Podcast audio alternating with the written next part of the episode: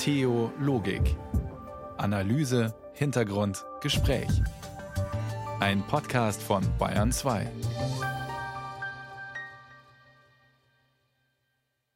Am Mikrofon begrüßt Sie Matthias Morgenroth. Guten Abend.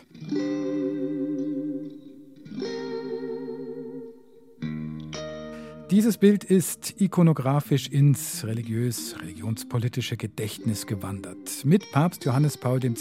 beten in Assisi Vertreter der Weltreligionen gemeinsam. Erst danach wurde die bange Frage laut, was war denn das? Beten die zu demselben? Darf man das?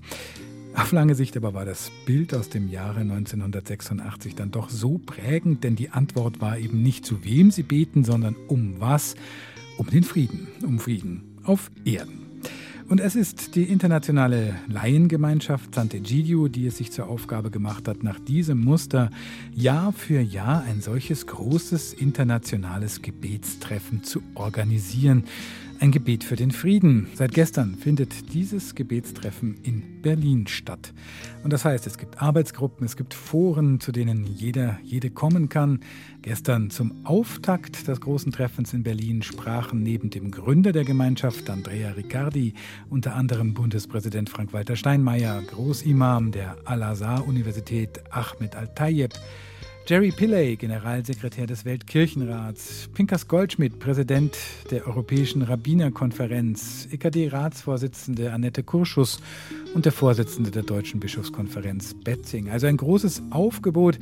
Und ich habe heute Nachmittag gesprochen mit Matthias Leineweber von Sant'Egidio Deutschland. Er ist katholischer Pfarrer, er arbeitet in Würzburg und ist jetzt zu dem großen Treffen in Berlin. Also ich war sehr beeindruckt und bewegt. Erstens von den Beiträgen und von der großen Hoffnung, äh, die zum Ausdruck kam dass doch auch äh, Wege zum Frieden möglich sind, dass man nicht resigniert. Das hat mir sehr gut getan. Und natürlich auch die großartige Beteiligung hier in Berlin. Also es gibt doch ein sehr großes Interesse. Also es war alles ausgebucht und äh, die Menschen waren sehr aufmerksam, obwohl es ja lange Beiträge waren. Also von daher ich, hat mich das sehr positiv beeindruckt. Frank-Walter Steinmeier hat ja bei seiner Eröffnungsrede auch darauf hingewiesen, dass es einige Christen auch gibt in Deutschland, in den Kirchen, die Waffenlieferungen kritisch ansehen und dann doch äh, an einen radikaleren Pazifismus auch erinnern wollen. Wie würden Sie denn diese Diskussion jetzt beim großen Friedenstreffen der verschiedenen Religionsgemeinschaften äh, bewerten. Spielt das da eine Rolle? Also das ist natürlich eine, eine, große Frage. Also auf, an erster Stelle, und das kam, glaube ich, äh, bei allen zum Ausdruck, ist die Solidarität mit dem ukrainischen Volk. Also für mich kam das auch sehr schön zum Ausdruck, als dieses äh, Orchester das gespielt hat. Das sind ja ukrainisches Jugendsymphonieorchester, äh, eine Gruppe von ihm gewesen. Und das war so, so wahnsinnig beeindruckend, diese Kultur, die da gezeigt wurde von einem Volk, das jetzt so sehr leidet. Und das hat uns natürlich auch sehr daran erinnert, äh, dieses Volk mit all seinem Schatz und Geschichte, das muss verteidigt werden und das muss geschützt werden. Diese Kultur muss erhalten werden, auch die Freiheit und die Kreativität. Die Frage, die natürlich auch äh, der Bundespräsident gestellt hat und die auch in den Beiträgen zum Ausdruck kommt, wie kann man das schaffen? Wie kann man den Frieden wiederherstellen? Und ich glaube, einig sind wir uns alle, die militärische Option reicht nicht aus und sie wird nicht einen dauerhaften Frieden herstellen können. Das können Waffen nicht erreichen. Sie können schützen, im Moment verteidigen, aber es braucht mehr. Und das ist, glaube ich, das Thema, welches Meer und wie können wir das Meer gestalten. Wie kann man das Meer gestalten? Ja, natürlich das, was wir tun hier. Ne? Also Begegnung, äh, Ideen sammeln, alle einbeziehen, äh, den Dialog, Beziehungen herstellen, Verständnis für bestimmte Positionen ähm, einnehmen. Heute Morgen war das auch sehr schön in einem Beitrag in, ein, in dem Panel Keine Mauern sind ewig, da hat einer gesagt, dass der, der, die Voraussetzung für den Dialog darin besteht, dass man sich in die Meinung des anderen hineinversetzt und die erstmal versucht zu verstehen. Und ich glaube, das ist das, was wir hier tun. Und das ist sehr wertvoll und das hilft, neu miteinander zu sprechen, neu aufeinander zuzugehen. Und dann können wir mit unseren Unterschieden und auch Gegensätzen, die es ja natürlich gibt, wie können wir aber dann das friedlich gestalten? Gibt es Dialogmöglichkeiten jetzt bei dem großen Friedenstreffen in Berlin mit den russischen Kirchen? Sind Sie da im Kontakt? Also es gibt äh, Gäste aus Russland, die hier sind. Wir haben als Gemeinschaft San Egidio seit vielen Jahren äh, Kontakt mit der russisch-orthodoxen Kirche auch auch und auch Projekte schon, Solidaritätsprojekte durchgeführt. Das ist eine Brücke, die wir versuchen. Hier gibt es keinen offiziellen Vertreter, aber es ist Kardinal Matteo Zuppi ja da die ganze Zeit und der auch spricht, auch heute gesprochen hat. Und äh, er ist ja schon in Moskau gewesen und er versucht eben da, wo es geht, Fäden aufzutun und angefangen mit einer Solidaritätsmaßnahme, dass die entführten Kinder, die in, nach Russland gebracht wurden, dass die wieder zurückgegeben werden zu ihren Eltern. Das ist so ein erster Schritt. Es äh, spielt ja für die Gemeinschaft Sant'Egidio auch immer eine Rolle, nicht in Anführungsstrichen nur ein großes feierliches Gebetstreffen zu organisieren, sondern tatsächlich auch konkret Hilfestellungen äh, zu bieten. Stichwort Fluchtkorridore, die man geschaffen hat Richtung Syrien und die man auch noch weiter unterhält. Äh, also sehr konkret zu handeln. Gibt es da sozusagen erste Ergebnisse, Pläne, irgendwas, was diskutiert wird in Berlin jetzt zu den aktuellen Kriegsgeschehen? Ja, auf der, äh, es gibt verschiedene Themen, die natürlich auch da sind, also wie zum Beispiel äh, Demokratie auf der Kippe. Äh, das ist ja auch so ein Thema, das uns sehr stark beschäftigt. Wie geht es in unseren Gesellschaften weiter? Dann äh, auch das Thema zum Beispiel künstliche Intelligenz. Das finde ich auch sehr spannend, weil es da auch darum geht, spielt ja auch in der Kriegsführung zum Beispiel eine massive Rolle, wenn man jetzt äh, anschaut, dass es wird ja immer mehr so ein Krieg, der auch von Drohnen geführt wird.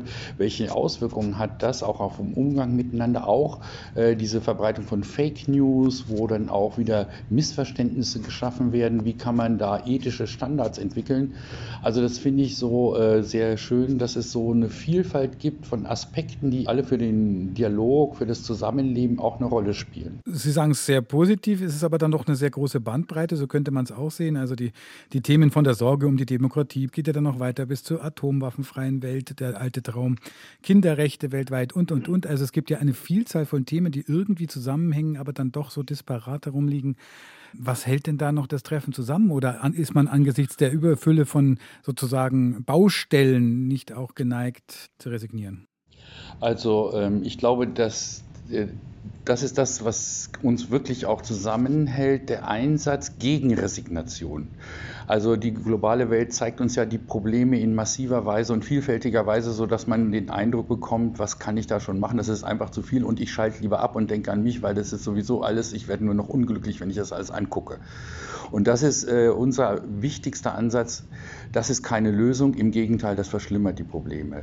Wir müssen da anfangen, wo wir ansetzen, wo wir leben und was wir tun können. Vielleicht können wir nicht alle Probleme von heute auf morgen lösen, aber wie Sie gerade erwähnt haben, zum Beispiel dieses Projekt der humanitären Korridore, hat es geschafft, ein Modell zu entwickeln, auf dem Menschen ohne Schlepper und ohne Unglück im Mittelmeer auf sicherem Weg mit Paten nach Europa gebracht werden konnten. Das waren noch nicht so viele, aber 7000 Personen, die nach Europa gekommen sind in diesen letzten Jahren und integriert wurden, ist schon mal ein Zeichen, dass sowas möglich ist. Und das, äh, diese vielfältigen guten Best-Praxis-Beispiele, die wollen wir hier besprechen und eben auch vielleicht kreative Ideen finden, die zu vertiefen. Klingt ja zunächst mal, als wäre es eine große Diskussionsgemeinschaft. Es gibt ja verschiedene Foren äh, in Berlin an verschiedenen Orten. Aber das ist ja nicht das, was dieses Friedenstreffen wirklich zusammenhält. Es ist eine Gebetsgemeinschaft. Das ist klar. Also das Gebet ist grundsätzlich äh, dahinter. Daraus ist es entstanden 1986, als Johannes Paul II. den Weltfriedensgebetstag einberufen hat. Das war der Ursprung, den die Gemeinschaft aufgegriffen hat, sofort 1987 zum ersten Mal das große Treffen in Rom äh, und dann jedes Jahr. Und da ist der Gebetstag immer ein wichtiger Punkt. Der findet am Ende statt, also das wird morgen am Dienstagnachmittag sein. Und der hat sich dann erweitert mit den Menschen guten Willens, mit Vertretern aus Kultur, Gesellschaft, Politik, äh, die dann halt auch die Probleme mitdiskutieren. Aber wir wissen, dass die die geistliche, spirituelle Dimension für uns Gläubige und Christen ganz besonders natürlich grundlegend ist, weil der Friede letztlich ein Geschenk Gottes ist.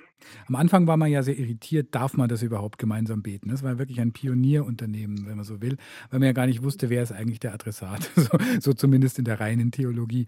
Mittlerweile ist es ja guter Brauch, dass da die Oberen aus den islamischen Gemeinschaften, aus ganz anderen Religionen, religiösen Zusammenhängen mit dabei sind. Was hat sich denn da Ihrer Meinung nach auch getan auf dieser religiösen Dialog-Gebetsebene?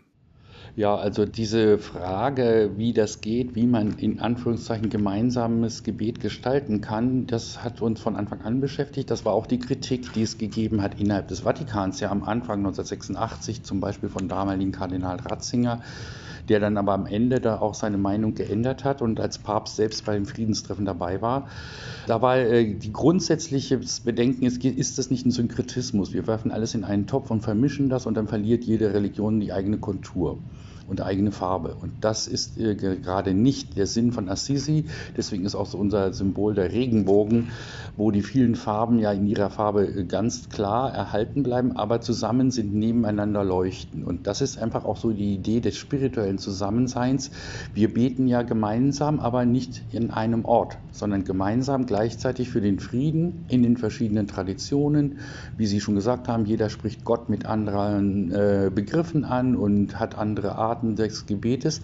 Aber dieses Gebet, das trennt uns nicht, sondern es führt uns nach, danach zusammen, um eine gemeinsame Botschaft vor der Welt zu verkünden. Und das ist sozusagen auch diese will ich mal sagen, Liturgie von Assisi. Also gemeinsam in der Vielfalt, um dann vor der Welt den Frieden zu bekunden. Bundeskanzler Olaf Scholz wird morgen Nachmittag erwartet. Was erwarten Sie davon? Oder ist das dann eher ein Schaulaufen äh, eines Mannes, der mit religiöser Kraft ja wenn man es richtig einschätzen kann, eh nicht rechnet. Also, ähm, also ich glaube, dass wir heutzutage alle mehr miteinander reden müssen. Wir reden zu wenig miteinander. Wir reden übereinander, nebeneinander her, aber es ist zu wenig Dialog in, in dem Sinn, wie ich es gesagt habe, ich versuche den anderen zu verstehen und dann äh, vielleicht ein bisschen weiterzukommen, äh, eine neue Idee zu entwickeln, einen neuen Weg äh, aufzutun. Und von daher äh, bin ich sehr dankbar, dass beide großen äh, Staatsoberhäupter, der Bundeskanzler und der Bundespräsident, zugesagt haben, zu unserem Treffen zu kommen. Ähm, ich glaube, dass das auch ein wichtiges Zeichen ist und auch etwas zeigt, ja, die Bedeutung eines solchen Treffens, einer solchen Begegnung von so vielen verschiedenen Menschen aus der ganzen Welt, die sich gemeinsam hier ernsthafte Gedanken machen und dann eben auch zu sagen, ich will dieses Treffen unterstützen, diese, diesen Weg. Hm. Äh, damit bei einem G20-Gipfel der Bundeskanzler von einem Erfolg sprechen kann, da muss es dann eine wie immer geartete Abschlusserklärung geben. Was Wann sagen Sie, dass das Treffen in Berlin ein Erfolg war? Also ich sage, das ist schon ein Erfolg, äh, dass es so stattfindet, wie es stattfindet heute gestern schon. Das ist einfach schon die Hoffnung, die Tatsache, dass, äh, und es ist, wächst ja auch, und äh, was mich auch sehr beeindruckt, die Beteiligung hier der Bevölkerung und zum Beispiel auch der vielen Jugendlichen. Heute haben ja auch sehr viele Schulen zum Beispiel ihren Unterricht für die Oberstufen und die höheren Klassen umgestellt und haben an den Foren teilgenommen. Und ich war heute Morgen in einem Forum, zweieinhalb Stunden Vorträge, Diskussionen. Man muss sehr konzentriert sein. Und diese Schüler, die so, es waren glaube ich 100 Schüler ungefähr dabei auch, die so aufmerksam waren und mitzugehört haben, sich angestrengt haben mit Übersetzungen in verschiedenen Sprachen, das hat mich doch sehr begeistert und habe gesagt, das ist schon ein Erfolg. Das öffnet das Denken und weckt vielleicht neues Interesse. Und von daher bin ich schon sehr zufrieden und hoffe, dass es so auch weitergeht. Sagt Matthias Leineweber von Sant'Egidio Egidio Deutschland. Er ist katholischer Pfarrer, er arbeitet in Würzburg. Derzeit ist er beim großen Friedenstreffen von Sant'Egidio in Berlin. Seelenfänger, das ist unser BR-Podcast über Sekten und religiöse Gemeinschaften, die, so könnte man es grob zusammenfassen, spirituellen Missbrauch betreiben, also offensichtlich nicht gut tun.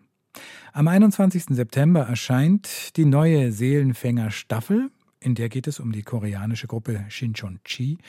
Auf Bayern 2 haben Sie schon hineinhören können. Wir begleiten darin Aussteigerin Sophie bei ihrem Weg durch die Sekte Shinchon-chi. Shinchon-chi, das ist koreanisch, es bedeutet neuer Himmel, neue Erde. Schon fünf Folgen lang hat uns Shinchon-chi Aussteigerin Sophie ihre Geschichte erzählt. Die Geschichte, wie sie wegen der Sekte beinahe ihre Familie, beinahe ihr Leben verloren hat. Endspurt jetzt. Dennis Müller, Emily Glaser begleiten uns heute durch die letzte, die sechste Folge Seelenfänger, die Gruppe Shinchon-chi. Wir sind im Auto. Denn es gibt da eine Sache, die wir unbedingt machen wollen. Wir fahren gerade durch den Westen Frankfurts. Auf der Rückbank sitzt Sophie. Neben ihr ist Robin. Der war auch mal Mitglied bei Shinchonji und spielt gleich noch eine wichtige Rolle. Wir geben die Adresse ins Navi ein und fahren los die vom Shinchonji-Tempel in Frankfurt. Wir kommen durch eine Reihenhaussiedlung und dann durch ein ziemlich hippes Viertel, bis wir in einem Industriegebiet landen. Dort fahren wir an einem großen Bürogebäude vorbei. Das ist der Shinchonji-Tempel. Ja, da ist noch eine Reha-Klinik drin. Mhm. Also sieht nicht so auffällig aus, ne? Es ist das erste Mal seit Jahren, dass Sophie zu dem Tempel zurückkehrt, in dem sie damals so viel Zeit verbracht hat. Wie ist das so für dich gerade? Also fühlst du irgendwas oder? Es geht. Äh, ich überlege mir nur so ein bisschen, was, ähm, wie SCJ darauf reagieren könnte. Ich glaube, die würden sich schon davon angegriffen fühlen, wenn ich jetzt da bin. Aber es ist alles in Ordnung. Ja, ich muss es. Ja. Also meint ihr, da könnte auch einfach jemand da, da ist immer jemand, ne? Ja, da ist auf jeden Fall jemand. Aber also ich, ich störe mich nicht daran, muss ich sagen.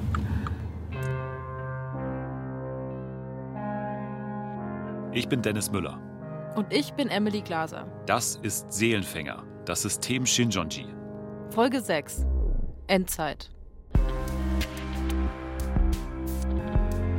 Bevor wir mit Sophie zum Tempel gehen, springen wir nochmal zurück. Wir haben Sophie zuletzt verlassen, da erzählt sie ihren Vorgesetzten bei Shinchonji, dass sie psychische Probleme hat. Nach viel hin und her erlauben sie ihr, zum Arzt zu gehen. Ein Gemeindemitglied rät ihr, den Arzt über ihren psychischen Zustand anzulügen. Sie soll ihre Suizidgedanken verschweigen. Sowas in der Art hat dieses Mitglied wohl auch anderen empfohlen. Es geht darum, dass kein Shinjonji-Mitglied stationär aufgenommen wird, sonst würden sie ja Gottesdienste verpassen. Und Sophie versteht plötzlich, diese Bevormundung durch Shinjonji, die muss aufhören. Sie entschließt sich, da mache ich nicht mehr mit. Das war wirklich der, der Punkt, wo ich gesagt habe, ich kann hier wirklich mit gutem Gewissen rausgehen, weil es ist einfach nur noch krass, wie man einfach, wenn man so dogmatisch ist, gefühlt wirklich über Leichen geht, einfach weil man nicht bereit ist, mal eine andere Sichtweise einzugehen. So dogmatisch. Damit meint Sophie die Bibelauslegung von Shinchonji. Davon hat sie jetzt endgültig genug. Aber tatsächlich auszutreten ist nicht so leicht. Sie ist völlig abhängig. Ihr ganzes Leben, ihr Glaube, ihre Identität, ihr Umfeld, das alles ist Shinchonji. Wenn sozusagen deine Karriere eigentlich momentan nicht so wirklich existiert, wenn du eigentlich dein ganzes soziales Umfeld, was eigentlich nur noch in Shinchonji stattgefunden hat, verlässt und ich meine, alles außerhalb lag halt so ziemlich in Trümmern. Shinchonji hat Sophies komplettes Leben auf den Kopf gestellt. Ich habe eigentlich keine wirklichen Hobbys mehr gehabt, die ich ausgeführt habe. Es ging mir psychisch und gesundheitlich super schlecht. Zu dieser Zeit wohnt Sophie noch immer bei einer ihrer Vorgesetzten aus der Gemeinde. Aber dort hält sie es nicht mehr aus. An einem Morgen packt sie ihre Sachen und geht zurück zu ihren Eltern. Sophie will raus. Sie will raus aus der Sekte, weg von Shinjonji. Sie hofft, wenn sie die Leute nicht mehr dauernd um sich hat, dann klappt das vielleicht. Diese ganzen Sachen, die ich die ganze Zeit unterdrückt habe, wo ich wusste, es ist einfach unmoralisch, was da läuft, habe ich mir endlich so erlaubt einzugestehen und dann war für mich klar, ich gehe raus. Ich weiß noch nicht, was ich jetzt irgendwie sonst so mache, aber ich gehe raus. Sophie fährt zweimal zum Tempel und sagt ihrer Vorgesetzten, dass sie raus will. Doch die wimmelt sie ab. Sie sagt, Sophie soll nach Hause gehen, sich nicht so anstellen. Als sie wieder daheim ist, sieht sie Leute vor dem Haus ihrer Eltern. Shinchonji-Mitglieder. Von diesem Tag an steht fast täglich ein Auto vor der Haustür. Und die Autotür steht offen. Sie wollen nämlich, dass Sophie einsteigt und mit zum Gottesdienst kommt. Aber Sophie lässt sich das nicht mehr gefallen. Ich habe die ganzen Nummern blockiert, ich habe erstmal Telegram gelöscht, ich habe die auf anderen Kanälen blockiert, bin nicht mehr ins Telefon gegangen.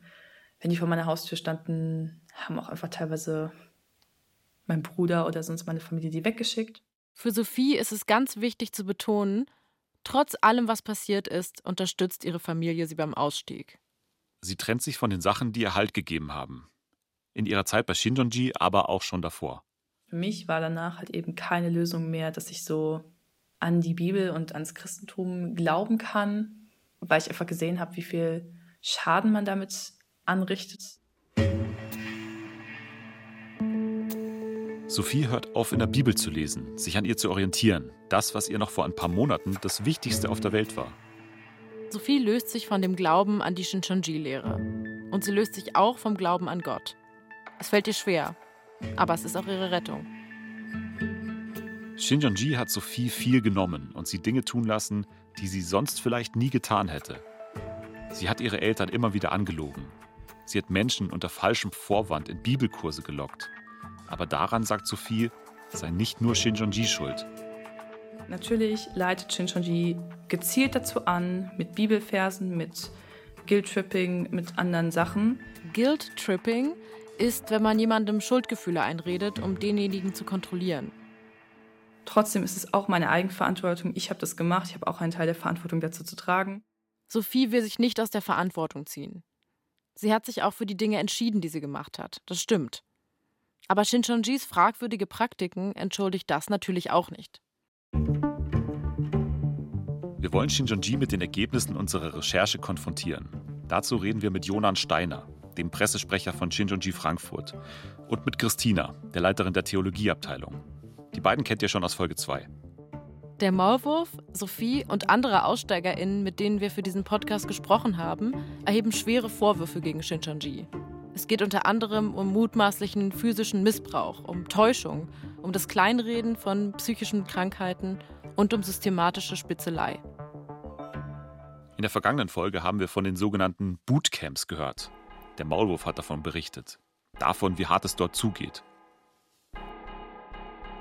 Mit unseren Klamotten sollten wir dann über den Rasen kriechen. Dabei sind welche in Ohnmacht gefallen, einfach umgekippt. Natürlich, Sport, zu wenig Essen, zu wenig Schlaf. Christina stellt die Bootcamps etwas anders dar. Man kann sich das vorstellen wie eine Freizeit eigentlich, vielleicht ähnlich. Ne? Man kommt zusammen für zwei, drei, vier Tage, unterschiedlichen Zeitraum. Man macht Sport zusammen, man macht auch ähm, Lobpreis, äh, Predigten, Andachten gemeinsam. Man geht gemeinsam auch raus und spricht Leute an. Ja. Das klingt jetzt nach Ferienlager, aber hier steht bei mir auf dem Blatt kaum Nahrung, kaum Schlaf.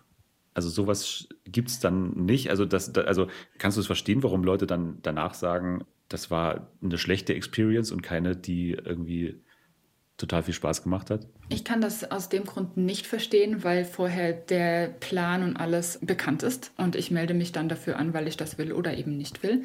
Kaum Nahrung habe ich noch nie erlebt und gesehen oder gehört. Also wenn es was bei uns gibt, ist es, glaube ich, Essen. Kaum Schlaf, das stimmt schon, ja, weil das ist ein sehr intensives Programm und man lässt sich aber von vornherein darauf ein. Ganz freiwillig machen im Bootcamp aber nicht alle mit. So erzählt es zumindest der Maulwurf. Er sagt, man werde dorthin geschickt, wenn man bei Shincheonji negativ auffällt oder schlecht performt. Und er sagt auch, als er dabei war, wurde das schon harte Programm vor Ort nochmal erweitert. Eigentlich war auf dem Plan, dass wir jetzt schlafen gehen. Bitte lass uns doch um 1 Uhr schlafen gehen, wenn wir doch sowieso um 6 Uhr morgens aufstehen müssen. Lass uns doch bitte um 1 Uhr schlafen gehen. Die haben gesagt, nein, ihr geht jetzt nicht schlafen. Kommt irgend so ein Lehrer und sagt, so, jetzt gehen wir raus, alle Sportsachen anziehen. Um 1 Uhr. Nächstes Thema: Täuschung. Es geht um die sogenannten Blätter im Bibelkurs, also Personen, die so tun, als würden sie den Bibelkurs zum ersten Mal machen, obwohl sie eigentlich schon längst Mitglieder sind. Sie sollen sich um die Neuen, um diese Früchte kümmern und ihnen ein gutes Gefühl geben, damit sie dabei bleiben. Laut den Aussagen von AussteigerInnen spielt Shinjonji auf diese Weise gezielt falsche Tatsachen vor. Diese Vorwürfe sind uns gut bekannt. Christina sagt, heute gibt sowas nicht mehr. Ich denke, sicherlich sind solche Fehler passiert. Also ich kann nicht sagen, dass sowas nie passiert ist. Ich sehe das als Fehler, weil ich denke aber, warum solche Dinge passieren, sind die, ich sag mal, Einzelfälle dieser Personen und es menschelt einfach da, wo Menschen sind, die vielleicht selbst aus Hemmungen oder was weiß ich was so dann auch reagieren. Aber jetzt, also seit den letzten, ich denke mal, zwei, drei Jahre auf jeden Fall, haben wir das zum Beispiel, also seit ich das also jetzt auch leite und sicher sagen kann, haben wir das nicht. Shincheonji Frankfurt will vermitteln, dass sie aus ihren Fehlern gelernt haben. Überprüfen können wir das nicht. Wir wissen durch unsere Recherche aber, dass es das System von Blättern im Bibelkurs auch in anderen Gemeinden gibt. Und bis heute berichten AussteigerInnen aus aller Welt, dass es das System weiterhin gibt. Natürlich haben wir mit Shinjonji Frankfurt auch über den Umgang mit psychischen Erkrankungen gesprochen. Wir haben von Sophie gehört, dass Shinjonji mentale Gesundheit nicht richtig ernst nimmt. Oder sogar noch schlimmer, dass psychische Krankheiten gar nicht erst existieren würden. Laut Christina eine Fehleinschätzung. Nein, also dieses Verständnis existiert auf gar keinen Fall, dass psychische Erkrankungen keine Erkrankungen sind, sondern das wird sogar sehr ernst genommen als Erkrankung und dann auch, je nachdem auch empfohlen, ja, das dann auch eine professionelle Therapie auch zu machen, definitiv. Das muss wie ein Beinbruch oder was weiß ich behandelt werden. Christina sagt uns dann auch noch, dass es dieses Bewusstsein nicht erst seit gestern gibt, sondern schon immer. Ich habe Sophie bei unserem Treffen nach ihrer Meinung zu dieser Aussage gefragt. Sie war immerhin in derselben Shincheonji-Gemeinde wie Christina und Jonan. Und sie war in dieser Zeit selbst psychisch krank. Sie sagt, sie könne sich vorstellen, dass Shincheonji Frankfurt mittlerweile wirklich etwas sensibler für das Thema ist als noch zu ihrer Zeit. Aber drastisch verbessert habe sich die Situation nicht. Ich habe noch nichts davon mitbekommen, dass Leute in Shincheonji wirklich proaktiv auf Leute zugehen würden, wenn es ihnen schlecht geht und denen sagen würden, geh mal zum Therapeuten. Ich glaube, das wird nur in ganz krassen Notfällen gemacht. Und Extremfällen ist jedenfalls das Einzige, was ich jemals mitbekommen habe in die Richtung und dann auch immer nur unter Vorbehalten, was man eben nicht sagen soll. Deshalb kann ich das aus meiner eigenen Erfahrung und aus den ganzen Berichten von Shincheonji-Mitgliedern weltweit und hier in Deutschland, also Mitgliedern wie auch Aussteigern, nicht teilen, diese Ansicht. Wir wollen Jonan und Christina auch noch mit den Vorwürfen der Spitzelei konfrontieren. Wir fragen, ob es stimmt, dass Shinjonji-Mitglieder Infos aus vertraulichen Gesprächen sammeln und weitergeben. Darauf hat Christina auch eine recht klare Antwort. Nein, also vertrauliche Informationen, wenn ich jetzt meinem Bruder, meiner Schwester was anvertraue, was nur meine Sache ist, dann gibt diese Person das ganz normal nicht an irgendjemand anderen weiter. Shincheonji Frankfurt leugnet also, dass private Details weitergegeben werden. Sophie sagt, sie habe das anders erlebt. Also, ich kann natürlich nur über meine eigenen Erfahrungen sprechen und über die Eindrücke, die ich von Aussteigern rund um die Welt von Shincheonji mitbekommen habe, die auch aktuell sind. Das, was da einfach der Tenor ist, das Berichten in der DNA von Shincheonji ist und dass eigentlich über alles, was du machst, berichtet werden soll. Gerade wenn du eben sozusagen in einer Hierarchie bist, in einer hierarchischen Beziehung, hast du als die untere Person eigentlich die Pflicht, der dir rübergestellten Person alles zu berichten, was sie wissen möchte. Also das komplette Gegenteil von dem, was Christina uns gesagt hat. Sophie kann sich allerdings eine Ausnahme vorstellen. Ich weiß, dass es Guyok-Janims gibt, die das moralisch verwerflich finden, jede einzelne von diesen intimen Sachen zu übermitteln. Das hatten wir schon mal. Guyok-Shanims, das sind die höher gestellten Shinjonji-Mitglieder.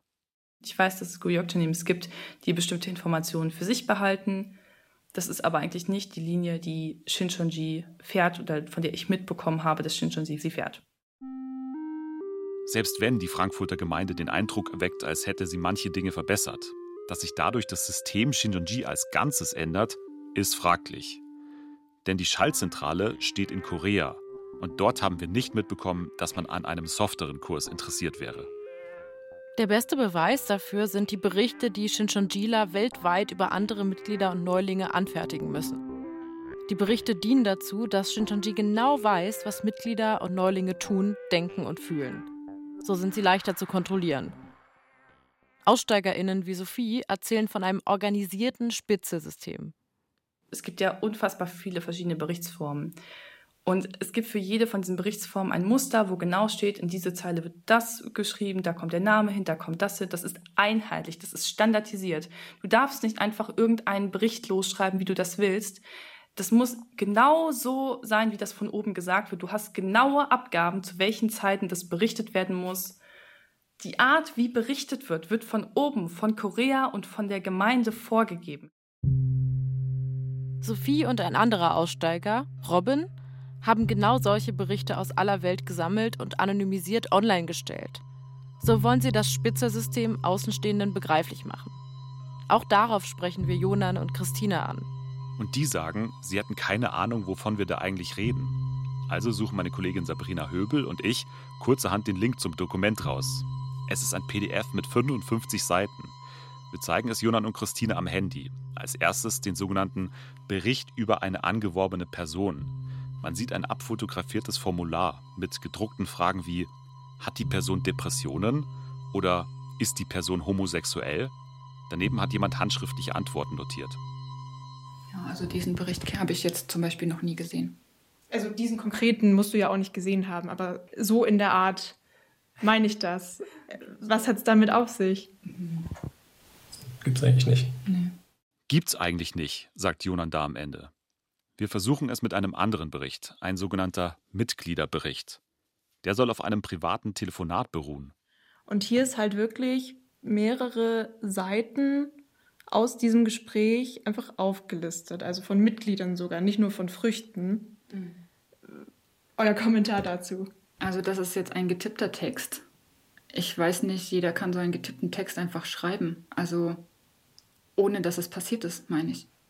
Warum schreibe ich ein Telefonat mit einem, äh, ihr sagt ja Schwester oder Bruder, warum tippe ich das danach runter? Nein, das meine ich ja. Also das mache ich ja nicht. Christina sagt, dass die Berichte, die wir zeigen, gefälscht sein müssen. Sowas gäbe es nicht.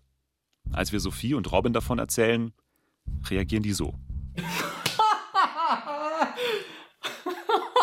Das ist eine glatte Lüge. Die zwei sagen, sie hätten unzählige solcher Berichte schreiben müssen. Bei Shincheonji, sagen sie, gehöre das Ausspähen ganz essentiell dazu. Es gab feste Zeiten, zu welchen man das berichten musste abends. Und es gab Ärger, wenn die Berichte zu der Zeit nicht da waren. Man selbst hat Ärger bekommen, wenn man nicht berichtet hat. Bei fast allen Vorwürfen weicht Shincheonji Frankfurt aus oder widerspricht. Viele der Probleme würden gar nicht existieren oder seien Geschichten. Unsere Recherchen ergaben aber ein anderes Bild. Das beweist ja auch mein Interview mit Shincheonji in Korea. Das wurde pünktlich zu Beginn der kritischen Fragen einfach abgebrochen. Immerhin, Shincheonji Frankfurt hat auf uns den Eindruck gemacht, als seien ihnen einige Fehler schon bewusst. Wir hätten auch gerne mit dem Maulwurf darüber gesprochen, wie es aktuell bei Shincheonji läuft. Ihm die Antworten von Shincheonji Frankfurt vorgelegt und nach seiner Einschätzung gefragt. Er ist ja bis heute Mitglied der Gemeinde. Auch wenn er in früheren Sprachnachrichten so wirkt, als sei er nicht mehr wirklich überzeugt. Ich glaube, wenn man die meisten, die länger dabei waren, fragen würde, glaubst du wirklich 100% an diese Scheiße? Die meisten würden sagen, nein, ich habe schon Zweifel und ich glaube, das kann gar nicht wahr sein. Je länger man drin ist, desto mehr merkt man irgendwann, das kann nicht stimmen. Bei unseren letzten zwei Verabredungen ist der Maulwurf ja einfach nicht aufgetaucht. Ich habe danach weiter versucht, ihn zu erreichen. Per Anruf, per Nachricht, per Sprache, leider nichts. Wir wollen ihn nicht unter Druck setzen. Aber wir checken nicht, warum er sich jetzt plötzlich totstellt, nachdem er uns für ein Interview zugesagt hat. Mehrmals. Und nachdem er zugestimmt hat, dass wir seine Sprachnachrichten zitieren dürfen. Dass der Maulwurf auf uns authentisch wirkt, das haben wir ja schon mal gesagt. Auch andere Personen, mit denen wir für diesen Podcast gesprochen haben, halten ihn für glaubwürdig. Deshalb habe ich es weiter probiert. Aber irgendwann ist keine Antwort mehr gekommen. Und dann habe ich es einfach gut sein lassen. Wir wissen nicht, was in der Zwischenzeit passiert ist. Ob er raus ist bei Shinjonji oder wieder tiefer drin. Wir vermuten, dass er einfach seine Meinung geändert hat. Er will doch nicht mit uns reden. Und das respektieren wir natürlich. Nachdem Sophie Shinjonji verlassen hat, muss sie sich ihr Leben komplett neu aufbauen. Denn das, was bis vor ein paar Wochen ihr Lebensinhalt war, das ist weg. Dann habe ich mir halt erstmal gesagt, okay, gut, ich muss jetzt nicht von heute auf morgen eine Antwort darauf finden, was ich jetzt glaube und was irgendwie mein my take on the world ist. Eine Zeit lang versucht sie Shincheonji einfach von sich fernzuhalten und sich so wieder ein eigenes Leben aufzubauen. Und habe erstmal mich darauf konzentriert, wieder gesund zu werden, sozusagen mein Leben aufzubauen, mir ein soziales Umfeld aufzubauen. Sophie will sich wieder erlauben, sie selbst zu sein. Nachdem ihre Tage von morgens bis abends von Shincheonji durchgetaktet waren, will sie herausfinden, was ihr eigentlich Spaß macht.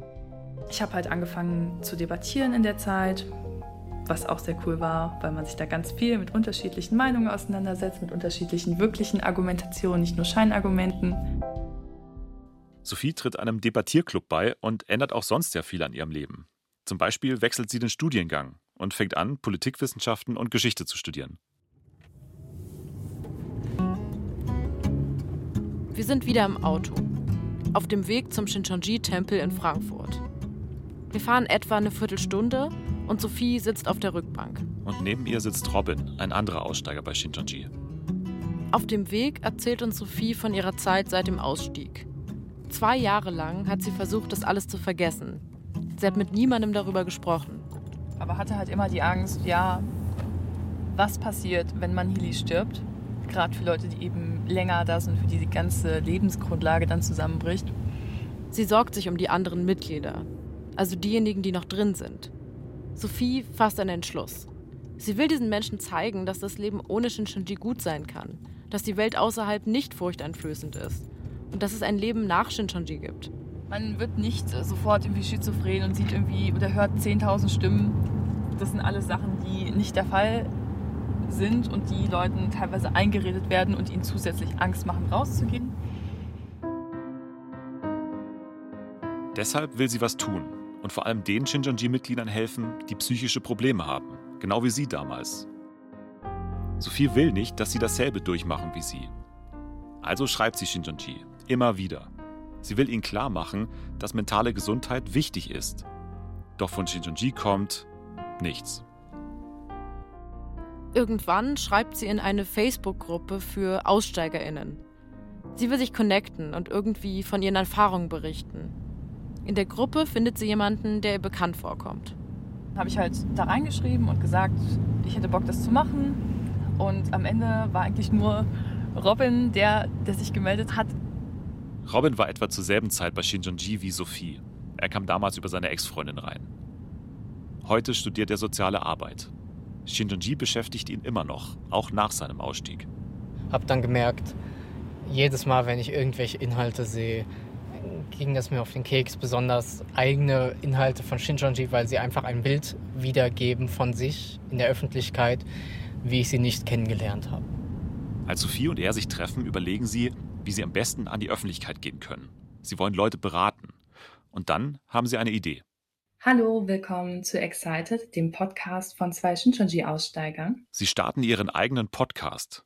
Ich bin der Robin, ich bin 22 Jahre alt. Genau, ich bin Sophie, ich bin jetzt 23 geworden. Mit ihren eigenen Geschichten wollen sie anderen Mitgliedern zeigen, dass in Shinjonji viele problematische Dinge passieren.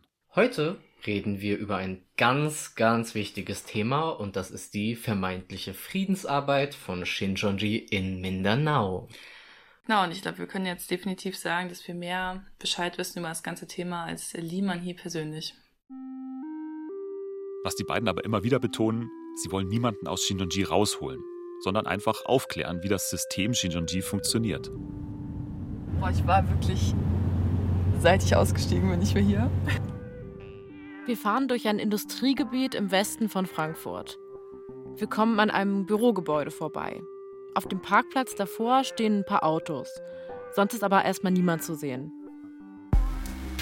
Etwa 20 Meter vom Eingang entfernt an der Straße steht ein großes Schild. Auf dem sind die ganzen Firmen aufgelistet, die im Gebäude ihre Büros haben. Und ein Schild ist weiß. Das in der ersten Etage. Also da oben jetzt, wo die verspiegelten Fenster sind, da oben ist das? Nee, ein bisschen tiefer. Ah, ach so, die zweite erste. Also im ersten Stock, also ja. Erdgeschoss, dann erster Stock, im ersten Stock rechts. Wir steigen aus. Und dann stehen wir vor diesem großen Gebäude, dem Tempel, was eigentlich nur ein großer Ziegelbau mit extrem vielen Fenstern ist. In der ersten Etage sind die komplett mit einer Art Milchglasfolie beklebt. Man kann also nicht von außen reinschauen. Sophie und Robin gehen dann Richtung Eingang. Dabei fällt ihnen etwas auf. Eines der Fenster ist nicht beklebt. Dort sieht man einen Schrank. Das ist der sogenannte Gabenschrank. Und in dem Schrank sind ganz viele Fächer und die Fächer sind beschriftet mit den jeweiligen Namen und dort finden sich verschiedene Briefchen. Und dort sollte man dann seine, seinen Zehnten abgeben, die Centerbeiträge, den Tempelbaubeitrag und eine Zusatzgabe, wenn es noch gibt. Den Zehnten, also 10% des Gehalts. Wir haben uns dann das Klingelschild genauer angeschaut. Wir kennen Shinchonji ja mittlerweile ganz gut. Dass da einfach Shinchonji dran steht, das erwarten wir gar nicht. Shinchonji verwendet schließlich auch Tarnorganisationen. Auf dem Briefkasten stehen zwei äh, Namen für die Gemeinde drauf. Das ist einmal Deutschland Zion Gemeinde e.V. und IPF, also International Peace Forum. Also davon, dass Deutschland Zion Gemeinde auch irgendwie Shinchonji heißt, steht nichts. Und dass das International Peace Forum die Arbeit für HWPL, IPYG und IWPG macht, das hat man auch mal gezielt weggelassen. Wer sich hinter diesen Tarnnamen versteckt, das wissen nur Eingeweihte. Wir stehen jetzt also vor dem Tempel, den Sophie so oft besucht hat, in dem sie viele schlimme Erfahrungen gemacht hat, wo ihre Geschichte auch hätte vorbei sein können. Immer mal wieder kommen Leute aus dem Haus. Aber die laufen einfach an uns vorbei. Und Sophie, die wirkt ziemlich ruhig. Und äh, ja, wie, war das jetzt für dich nochmal, hier da vor der Tür zu sein?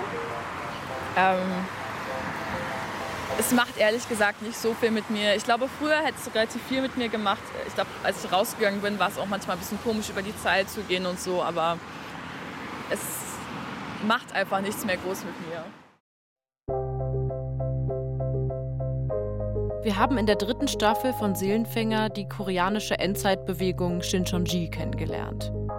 Wir haben mit AussteigerInnen gesprochen, mit Fachleuten, mit Zeitzeugen, mit Gegnern und BefürworterInnen von Shincheonji. Wir sind durch Deutschland und bis nach Südkorea gereist, um zu verstehen, was wirklich hinter der Glaubensgemeinschaft steckt. Manche Menschen finden in der Lehre von Liman Hee ihr Glück. Der Glaube gibt ihnen Hoffnung. Jonan und Christina von Shincheonji Frankfurt sind ein Beispiel. Oder auch Tia und Dave, die ich in Südkorea getroffen habe. Sie können offenbar Teil von Shincheonji sein und ein glückliches Leben führen. Aber es gibt eben auch Menschen wie Sophie, Robin, Jane, Shin, Anja und den Maulwurf. Sie haben schlimme Dinge erlebt. Und sie haben angefangen, an der Lehre zu zweifeln. Denn in Shincheonji passiert mutmaßlich Missbrauch. Es wird gelogen, bespitzelt, manipuliert. Und es wird ein Arbeitspensum abverlangt, das für viele unmenschlich ist. Klar ist aber auch, der Leidensdruck sieht für jeden anders aus. Nicht alle Mitglieder entwickeln so starke psychische Probleme wie Sophie. Der Punkt ist, dass sie mit ihrem Leid von Shincheonji oft allein gelassen werden. Dass ihre Zweifel kleingeredet werden. Dass Shincheonji die angebliche Verheißung über das Wohlbefinden seiner Mitglieder stellt. Dazu kommen die Lücken in Liman Hies Geschichte. Er sagt, er könne bezeugen, dass sich die Offenbarung erfüllt und dass er der Auserwählte sei. So wie es super viele andere Anführer von religiösen Gruppen auch behaupten. Shincheonji unterteilt die Welt in Gut und Böse, in Gott und Teufel, in Menschen, die gerettet werden und die, die verdammt sind. Das entzweit Familien und Freunde, aus Angst vor der Hölle opfern Mitglieder deshalb alles, was sie haben, für ihre Glaubensgemeinschaft. Sophies Geschichte hat gezeigt, jede und jeder kann dem System Shinjonji verfallen. Aber man kann sich auch daraus befreien, indem man seine Zweifel ernst nimmt und sich von der Doktrin löst. Indem man nicht den Glauben, sondern sich selbst wieder an erste Stelle setzt. Und das war die sechste und letzte Folge von der aktuellen BR-Podcast-Staffel Seelenfänger über die Sekte Shinchonji.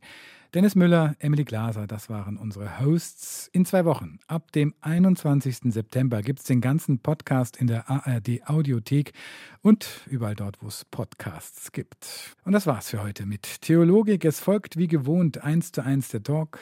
Am Mikrofon verabschiedet sich Matthias Morgenroth.